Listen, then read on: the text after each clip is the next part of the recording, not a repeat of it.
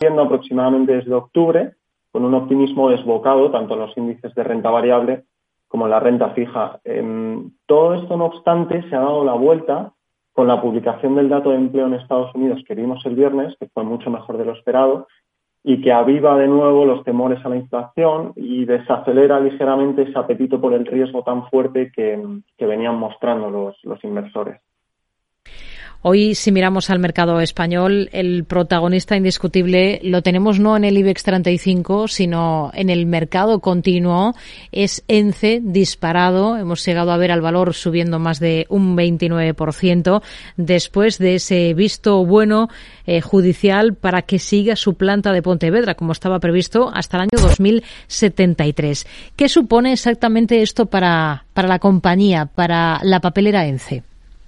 Sí, es, es, es, una fantástica noticia para la compañía cuyo futuro se despeja.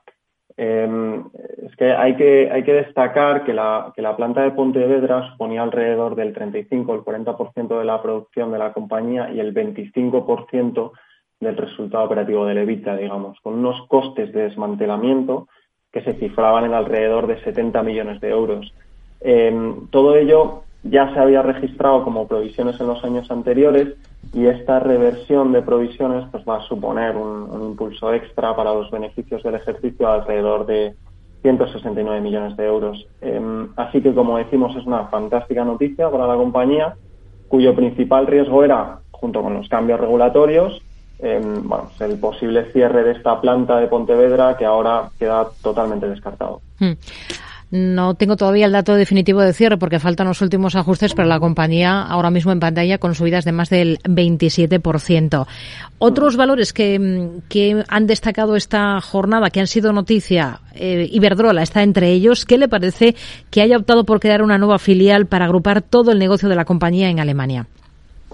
Sí, el, movimiento tiene mucho sentido. Alemania eh, ha sido y es un mercado estratégico para la compañía Em, dada la magnitud de los proyectos en ese país, que es uno de los que más desarrollos eólico-marinos está cogiendo. Em, de hecho, esta, nueva filial es el mayor operador de parques eólicos marinos en, el mar Báltico alemán. Y bueno, todo ello añade más solidez a una empresa en la que nosotros siempre hemos tenido confianza, especialmente en un entorno como el actual, de, de alta incertidumbre y donde creemos que, hay que estar algo más defensivos de lo habitual.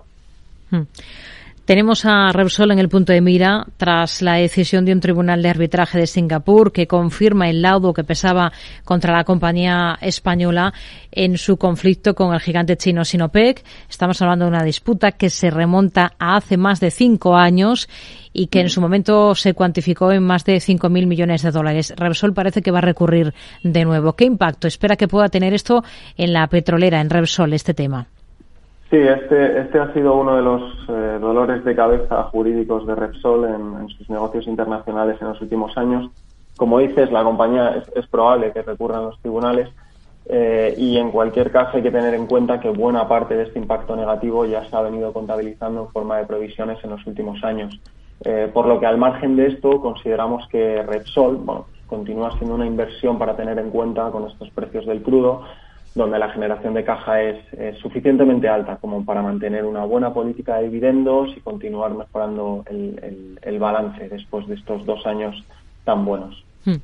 Otro de los valores que hemos vigilado muy de cerca esta jornada, en el caso del IBEX 35, es Amadeus. Encabeza los descensos esta jornada en el selectivo, con una caída que se ha acercado al 3%, ha sido del 2,74%. ¿Aprovecharían recortes como el de hoy para incorporarse a esta compañía, la central de reservas? a nosotros Amadeus mm, nos parece un muy buen negocio. Es, por explicar brevemente, el líder mundial entre lo que llamamos los GDS eh, que son aquellos que toman la información que ofrecen sobre sus servicios los proveedores de transporte y alojamiento, es decir, las aerolíneas y las cadenas de hoteles, y la organizan para que sea útil en la práctica las, las agencias de viaje. Este negocio, como dices, evidentemente se vio muy perjudicado con la pandemia, pero tras la reapertura global y ahora la de China, creemos que tiene más potencial al poder hacer uso de todo ese apalancamiento operativo tan grande que tiene con una cuota del mercado que rozó prácticamente el, 50%, por lo que sí, nos parece una, compañía a tener en cuenta estos precios. Es noticia técnica reunidas porque lidera un proyecto para recuperar minerales y metales críticos para el valor como inversión. ¿Qué visión tienen ustedes en estos momentos?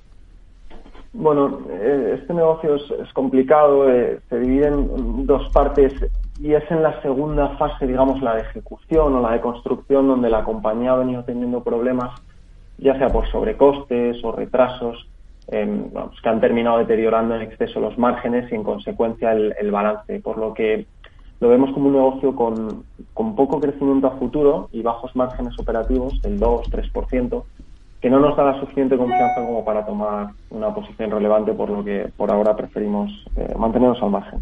Pues es otro de los valores que hemos tenido en el punto de mira en esta jornada. Adrián Sánchez, analista senior de renta variable de Singular Bank, gracias por su análisis con nosotros. Muy buenas tardes. Gracias, buenas tardes.